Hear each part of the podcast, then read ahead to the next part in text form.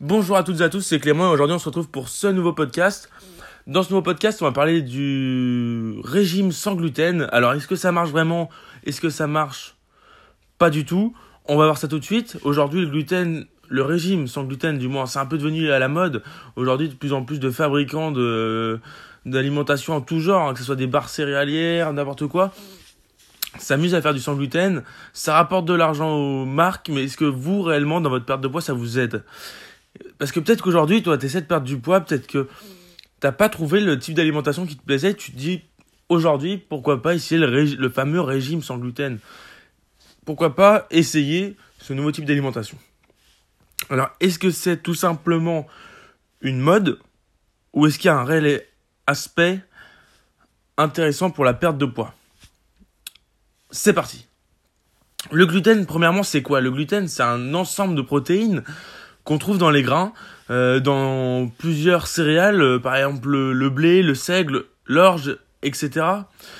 Les protéines qui constituent le gluten, elles permettent de stocker ce qu'on appelle des oligoéléments ou des acides aminés.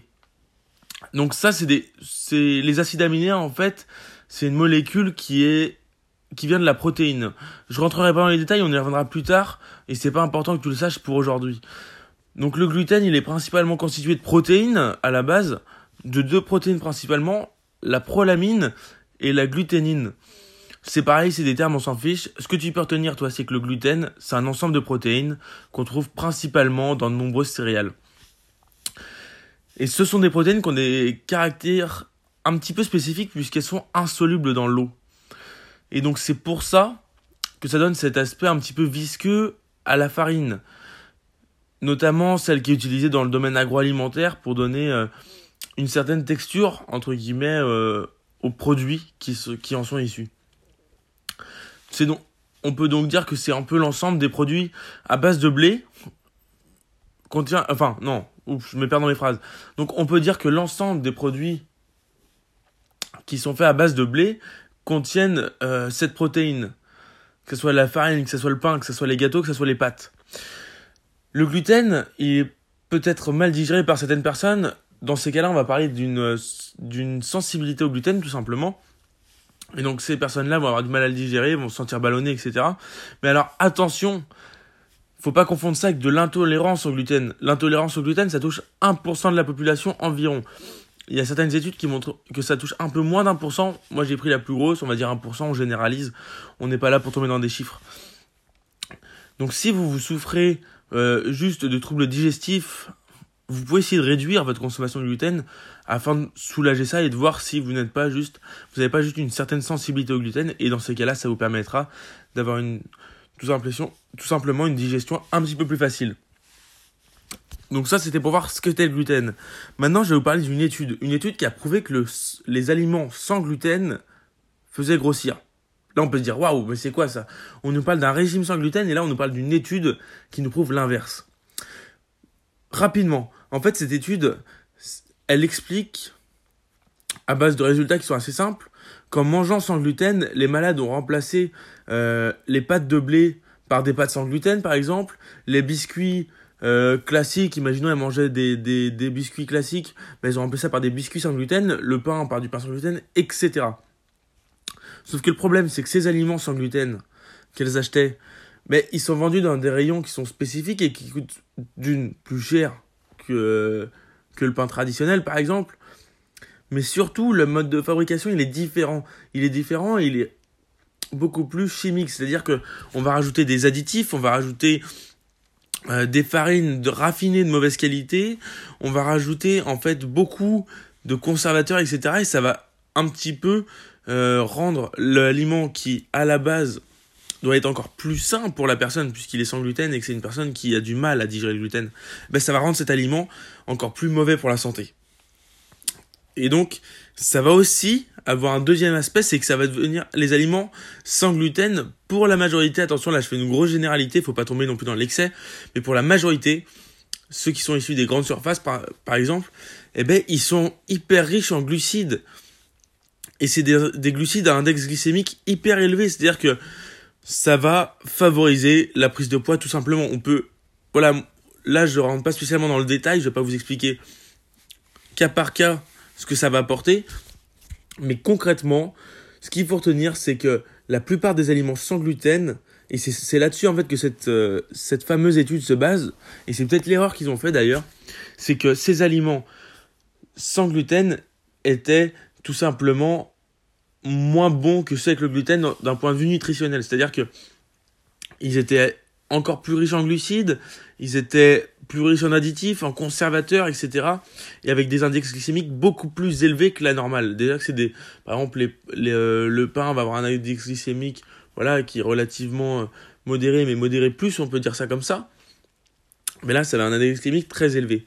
Donc ça, c'est la première erreur de cette, de cette étude, mais ça prouve que, premièrement, le sans gluten, ça fait pas maigrir, quoi. C'est-à-dire que si jamais le gluten, entre guillemets, faisait grossir, puisque si le sans gluten fait maigrir, le gluten fait grossir. On pourrait dire ça. Donc au final, on peut dire que le sans gluten, ça vous fera pas perdre de poids. Tout simplement parce que ça reviendra à dire, un peu cliché, de dire que certaines protéines vous feraient prendre du poids. Or, une protéine, n'importe quelle protéine, entre guillemets, c'est la même dosage en termes de calories. Et aujourd'hui, vous savez désormais que pour perdre du poids, c'est une question de balance énergétique. Donc, ce qu'il faut retenir dans ce, de ce podcast, concrètement, c'est que le gluten, si vous êtes intolérant, intolérante au gluten, ok, c'est normal que vous l'arrêtiez. Si jamais vous avez une certaine sensibilité, vous avez du mal à le digérer, vous pouvez réduire votre consommation afin de soulager euh, votre estomac, etc. Aujourd'hui, il n'y a aucune étude qui prouve concrètement que le gluten fasse prendre du poids. Il y en a, il y en a énormément. Aujourd'hui, c'est principalement un effet de mode qui a été créé notamment avec euh, des stars, euh, des pubs dans les magazines People, etc. Et ça a mis vraiment l'accent sur le fait que, comme par hasard, d'un coup, un... quelque chose qu'on n'avait jamais vu, en fait, tout simplement, le gluten faisait grossir. Du jamais vu, c'est vrai qu'en en des années de recherche, on n'avait jamais fait gaffe à ça. Eh bien, c'est faux. Le sans gluten, ça vous fera pas perdre du poids, ça vous en fera pas prendre si jamais vous, vous prenez des aliments de la même qualité. Et d'ailleurs, il y a une dernière étude qui s'appuie un petit peu là-dessus, mais pareil avec un comparatif relativement un, un processus un petit peu euh, un petit peu spécifique. Alors euh, concrètement, cette étude elle s'était appuyée sur euh, deux personnes qui enfin deux échantillons de personnes pardon donc c'était environ, il y avait une moyenne, alors je n'ai plus le chiffre précis en tête, mais on va dire que c'était 100 personnes. Sur, ces 100 personnes, il y avait 50 qui étaient intolérantes au gluten et 50 qui ne l'étaient pas. Elles leur ont mis un mode de vie spécifique sur un mois avec une alimentation spécifique respectant le même nombre de calories, les mêmes macronutriments, donc protéines, glucides, lipides, avec gluten et sans gluten pour chacun des groupes. Et au final, il s'est avéré qu'il y avait certaines personnes qui avaient perdu plus de poids que d'autres, mais c'était pareil dans les deux groupes. C'est-à-dire que dans le groupe numéro A, on peut dire ça comme ça, c'était le groupe des gens qui mangeaient du gluten. Il y en avait certains qui avaient perdu du poids, d'autres qui avaient stagné, d'autres qu'on avait pris, mais ça c'est une question de métabolisme. Et dans l'autre groupe, ben, c'était pareil. Et donc cette, cette étude a, montré euh, entre guillemets, que voilà, il n'y avait pas de grosse différence. Après, le problème de cette étude, encore une fois, c'est qu'elle s'est, s'est pas appuyée sur leur mode de vie. C'est-à-dire qu'une personne aujourd'hui qui a un mode de vie hyper actif, même s'il mange du gluten, il va avoir une tendance à perdre du poids plus rapidement qu'une autre. Bref, vous l'aurez compris aujourd'hui, moi je suis partisan de dire que le gluten, ça change rien. Si vous avez des difficultés à le digérer ou autre, réduisez les quantités. Sinon, faites-vous plaisir respectez vos totales caloriques et perdez du poids. Moi, je vous dis à très bientôt pour un prochain podcast. C'était Clément. Salut. Si jamais ce podcast t'a plu, n'hésite pas à aller mettre euh, un petit j'aime, partager ce podcast autour de toi. Ou encore, si tu veux vraiment m'aider, tu vas mettre directement 5 étoiles sur iTunes et ça, ça me ferait vraiment plaisir. Je te remercie. Salut.